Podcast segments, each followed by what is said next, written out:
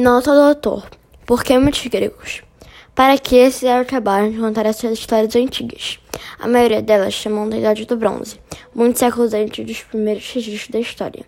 Qual a importância desses contos para as crianças que vivem no mundo de telefones celulares, internet, iPods e DVDs? Pois a importância é muito maior do que muita gente imagina.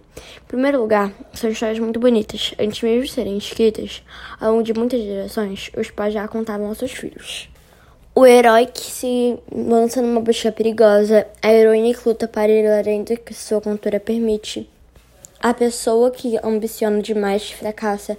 Todos esses são temas de filmes que assistimos e de livros que lemos nos hoje em dia. Em segundo lugar, os mitos são a base da nossa linguagem e de nossa literatura. Encontramos referências à mitologia nas peças de Shakespeare. Os mitos são presentes na nossa linguagem no dia a dia.